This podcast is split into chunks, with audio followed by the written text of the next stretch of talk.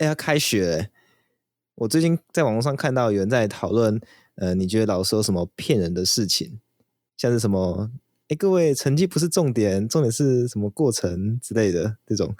有啊有啊，我跟你讲，我们我们大一有个老师，然后他就跟我们说，我给分很严，但是我从来不会当人。然后结果到了学期末，啊，有三个人被当掉了。然后老师就说：“我没有当人哦，是你当了你自己。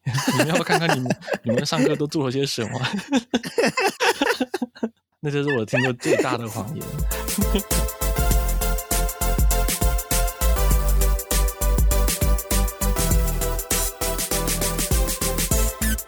哈喽，大家好，这里是一个杂谈生态的 Podcast 频道。我们希望透过轻松闲聊的方式，让更多人知道台湾跟世界上的生态议题与时事。我是世祥，我是口勇。好，那我们今天呢要来聊台北动物园门票涨价的事。不知道大家有没有去过台北动物园呢？口勇，你有去过吗？台北动物园当然有啊，我台北通哎。我我跟你讲，我不止去过台北动物园。台北植物园我也去过，我觉得除了幼稚园之外，台北什么园我好像都去过。我在准备这个新闻的时候，我有回想一下，我好像只去过两三次，哎，我我不知道，这个、哦、这么少。在对，在准备这集的时候，我就想为什么？然后后来我就想，可能有两个原因。第一个就是我很懒惰啊。就台就动物园离这个台大还是有一段距离，因为我住台大附近嘛，所以就很很懒惰去。然后还有一个原因，我想我觉得可能是我有一种就是那种嗯，在野外看过动物之后就回不去动物园那种感觉。哦，确实啦，在野外看到这些动物，总是会比看到的动物园圈养的个体更感动。嗯，但是动物园动物来自世界各地嘛。我觉得要全部看过野生的还是有点难度啦。哦，对啦，所以我有时候啊，呃，如果有人找我去动物园，我还是会顺便去看一些我们还没看过野生的，像是袋鼠啊、蒙古野马、美洲野牛之类的动物。那因为没有看过野生的嘛，所以还是会有一点点小感动，就有点惊呼说：“哦，原来灰袋鼠这么大只，或者是哇，原来美洲野牛的屎闻起来跟台湾的水牛完全一模一样。”就是还是会有这种一些开眼界的时刻这样子。你那个开眼界的时刻是怎样？就是有有一些哇，原来如此的时刻啊！你你你是你是史史学者，哎，你是历史学者，历史学，历史学家。不过我当时，我当时是真的，因为我我闻到了蒙古野马还有美洲野牛的便便的味道，哎，有点不一样。哎，我没闻过马的便便味嘛，嗯，然后我就是先闻过美洲野牛的便便味道，我觉得嗯。我原来是这样子，然后结果后来有一次到了那个擎天岗，嗯，闻到水牛的那个便便味道，还有哦，我闻过这个味道，真的就是那样子，牛的味道都是一样的。哦，对，所以好像应该反过来，应该是我后来才开眼界的。呃，好，那反正呢，就是呃，台北动物园它这个从二零二二年就有宣布说他们决定要涨价了，那当时还不太确定涨的幅度，嗯、但现在就确定了。从原本的六十块涨到一百块啊，然后其他的优待票什么的也有不同。看、欸、我那个时候我我的那个金乌扫烂，然后把钱交好了。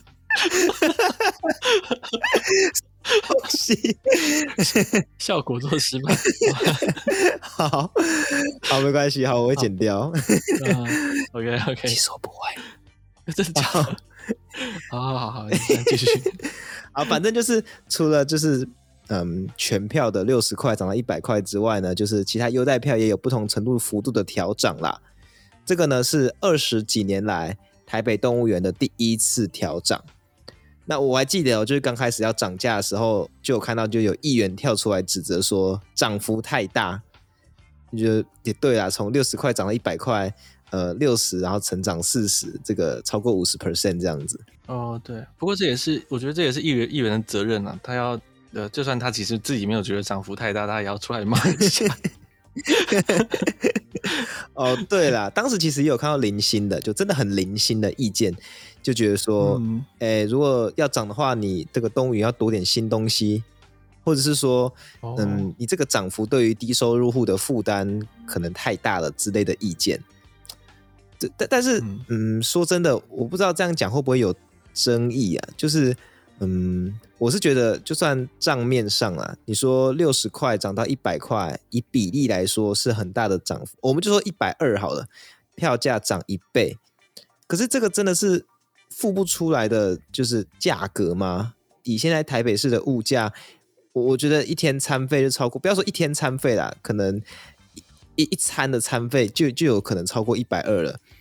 呃，除非真的低收入户到就这种程度，嗯，我我不知道哎、我觉得可能如果是真的这么低收入户，在担心去不了动物园之前，应该还有更多生活的必要开支是需要处理的吧？就是还担心不到那边，我是这样觉得，可能我是真的觉得还应该还好。对啊，对我我也是这样觉得，而且其实一般人啦也不会天天去动物园吧，这样很快就不知道逛什么。动物园也不会说每天或每周都更新它展出的动物，呃，所以其实呃，我觉得像一般人啦，几个月甚至是一年才去一次，它涨到一百块呢，对我们来说也还是非常合理的。尤其是台湾呢，门票比一百元贵个两倍三倍以上的休闲场所比比皆是，到处都有，呃。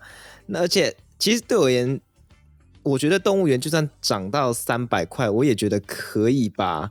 就是现在要在台北找到这种，嗯、呃，我觉得平易近人，然后可以玩个半天到一天的那种游戏场所，有这么便宜的，应该很很难了吧？而且还可以看到这么多动物，呃，我觉得大家可以猜猜看，就是台北动物园到底有几种动物？尤其是有去过的人，大家可以猜猜看有几种？我们后面会揭晓答案。有几种好难哦，有几种我还真不知道哎，但我我敢肯定啊，它是全台最多。但是有几种，我猜大部分人都不知道吧？嗯，我在看之前其实我也不知道，嗯、对。但我们等下我们等下来看看有几种，好好奇哦。嗯，然后我们先回来这个新闻啊，就是上面这边呢，我们其实是以消费者端的那种 CP 值的角度来思考，就觉得说，哎，其实。嗯，一百块真的是还好啦。那接着呢，我们可以从动物园方的那种成本端来去思考。我觉得大家可以思考一下喔，就是动物园方要负担的成本项目有哪些？最简单，大家能想到的可能有，就是照顾动物的费用嘛。可是这个费用到底有多少？然后到底所谓的照顾动物有哪些细项？我觉得我们这边可以跟大家来分析分析哦。然后刚好呢，就是以前中山大学的严胜宏老师，他有以自己养的鱼来举例，那我们就以这个例子来看看哦。好，这边就是下面就引述他举的例子啦。他们实验室呢有做这个鱼的实验，一批实验呢买进来的鱼大概要花一万到一万五左右，这是买鱼的费用。然后这些鱼呢只算实验期间的饲料费用。从小到大大概是两万，除了吃之外呢，还有住嘛，对不对？严老师他说，饲养这些鱼的整套设备，包括架子啊、水族箱啊、呃温控这个加温、降温，还有灯光、定时水质监控等等的设备，大概抓五万。再来还有生病的治疗费用，那动物没有健保嘛，所以养过动物的都知道，去看病就是真的很不便宜的。然后这边严老师呢是抓一万块。所以到目前为止呢，是一共九万，但还没完哦。饲养员的人事费用也要算嘛。这边严老师是抓这些鱼呢，给两个人照顾，而且每个人都是最低的基本工资，一天只顾两小时，一年下来呢，大概要花十二万两千六百四十，所以总共加起来要二十一万左右。光是实验用的鱼，在实验期间就要花二十一万哦。好那动物有几种动物呢？这边我们就要揭晓答案了。答案是三百四十五种，三百四十五种哦，不是三百四十五只哦。真的很多，真的很多，真的很多，三百四十五种。实际上有两千四百零七只的动物，我就简单的用物这个总数来算，我把二十一万乘以三百四十五，当做一年的动物饲养成本。乘起来就要七千多万了，那实际数字一定更高，因为其实很多动物都比鱼还要更难照顾，而且动物园还不乏那种需要特别特别照顾的濒危物种，而且这边呢，我们还有很多支出项目还没有算哦。前面这边我们只是讲饲养成本嘛，但动物园呢，我们之前节目有介绍过，有两大重要功能，第一就是教育功能，第二是保育功能。到目前为止，我们只算了饲养而已，教育跟保育都还没有讲到。那讲到教育功能的话，各种教育活动啊，还有场馆建造、经营的这种成本呢，都没有算。讲到保育的话，动物保育繁殖的这个成本，还有研究这些动物的成本，也都没有算进去。这边我提供一些比较具体的数字哦，在二零一九年的新闻，动物园方他当时表示说，三只熊猫一年的饲养成本是五百万，还不包括熊猫馆建造的三亿。那还有这次涨价新闻出来，动物园方有表示，他们一年光人事成本就要花两亿五千万，而门票的收益就仅有一亿而已。我真的在准备的时候越查越觉得，这个门票要三百吧？对啊，而且你看，三只熊猫一年饲养成本是五百万哦。不过他们场馆熊猫是需要吹冷气的。嗯，那大家请注意一下，最近那个今年油电要双涨了，所以。熊猫的饲养成本还会更高，不过你你这样分析下来啊，我觉得哇，他们的成本真的很高，嗯，六百我都愿意付了。嗯，我觉得你你快说你是谁派来的？是不是台北动物园派来的 宣传大使？那我我另外啊，我觉得我可以补充啦，我可以补充一点，就是大家要注意哦，我们不可以把动物园的动物照顾花费呢。跟家里面养的猫猫狗狗啊，或者是兴趣养的鱼啊，跟养的鸟啊，这种花费混为一谈。嗯，我知道了，大部分民众啊，养猫养狗一个月的花费呢，一只大概是在两千到四千元不等。那养鱼跟养鸟的通常更低，一个月通常一千有找。但大家都知道，动物园呢、啊，除了许多动物需要更花钱的特殊饮食跟特殊环境之外啊，动物园的动物是要展示的。嗯，而且呢，不能有玩票性质，不能说呃这种动物。我不给它温控，反正今年夏天太热，我们赌一把这样子。嗯，那动物园它其实动物福利是被很高标准的在要求的。那一旦呢、啊，有本来非必要，但是呢，最后呢却实际上出现死伤的情形，都是丑闻。所以啊，在展场维护啊和后场清洁、饮食照顾这些项目上，我觉得事项它都是已经算是在保守估计的了。嗯，不过我们这边呃也来平衡报道一下。就是前面呢，我们就消费者的 CP 值跟动物园方的成本讨论，都是支持涨价的。但是，呃，有两个方面是我们想要提出来提醒大家的。第一个是有些人会用台北动物园跟其他国家的动物园来去做比较，当然通常是说台北的这个 CP 值比较高啦。我觉得如果就消费者或是动物园方的角度去考量的话，也确实是这样子。可是其实很多国家的动物园是不吃政府补助的。所以当然票价就需要更高，对。而台北动物园呢是有收政府补助的，所以如果直接用票价类比的话，对于国外动物园会有一点不公平哦。但是，但是，但是我这边想要私心，我说私心哦，私心的跟大家讲一下，我认为票价收到我刚刚讲的三百元，都绝对绝对还是在大多数人可负担的范围内。毕竟像前面说的嘛，大家还不是每天都去动物园，搞不好几个月才去一次而已。而且现在也才只是涨到一百块。好，我想说的事情是，即便在道理上可以说，哎，这个有政府补助还涨价，或是说，哎，钱不够要找政府补助啊，怎么转嫁给我们？又或者也有人讲说，这个整体的这个动物园的营收结构本来就是偏重政府的，那你就算涨这个门票也没有意义，那你干嘛涨？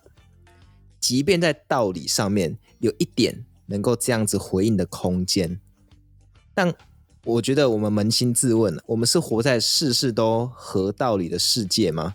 大家平常都没有遇到不讲理的现实考量吗？我这边想说的事情是哦。因为我觉得这个涨幅绝对是大家可以负担得起的状况之下，接受这个涨价，对我自己私心而言，是对动物园的一个支持，是我表达我希望动物园的动物可以活得更好，然后照顾动物跟经营动物园的人可以继续做下去的表态，不完全是我觉得呃，确实这个道理上面动物园涨价合理，不完全这样。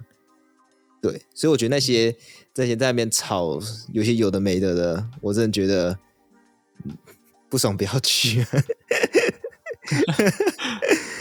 对啊，对啊，对啊，这是我个人私心的一个一个主观想法啦。所以我，我、嗯、我我这个比较特别哦，我不像有一些人是趁着涨价前要赶快去的，我偏偏就要等涨价后再去，我是这样打算的。哦，对对，那我。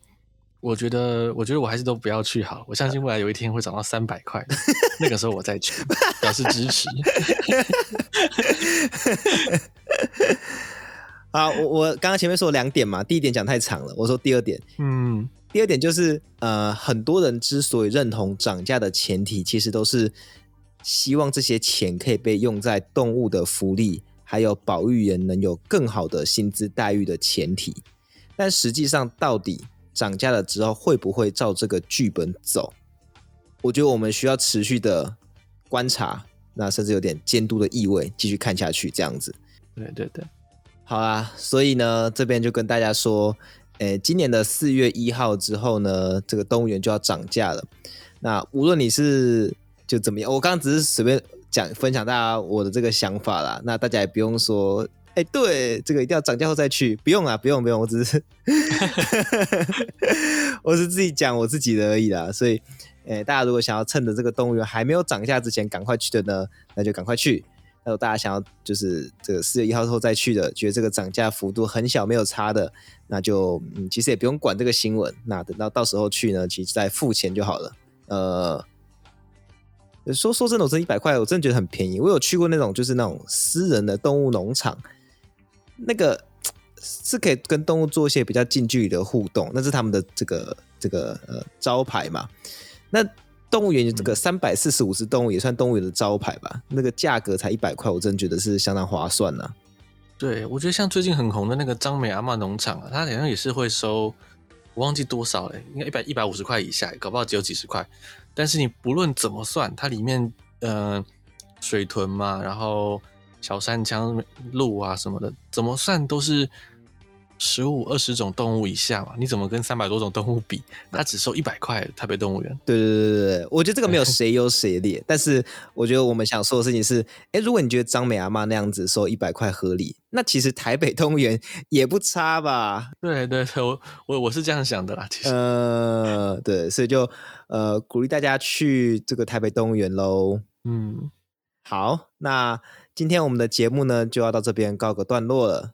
喜欢我们的节目，记得到各大 Podcast 平台给我们五星好评。对于我们有什么建议或是想说的话，可以到资讯栏的表单或是 Apple Podcast 的五星留言跟我们说哦。另外啊，我们 Podcast 有脸书粉专了，可以搜寻“生态杂谈”就找得到，欢迎追踪我们。我们也会不定时的在上面放一些节目上放不进去的其他生态新闻。然后最后最后最后，如果想要体验夜间观察活动的，可以到 Accupass 寻找 TPHA 台北城市社会来报名活动。那今天这个样子啊，我忘记讲了。好，那真正真正的最后，好，我们改版之后呢，会在每周的一三早上六点跟星期六的中午十二点准时上架。那就呃，今天祝大家上班上课加油啦！大家拜拜，拜拜。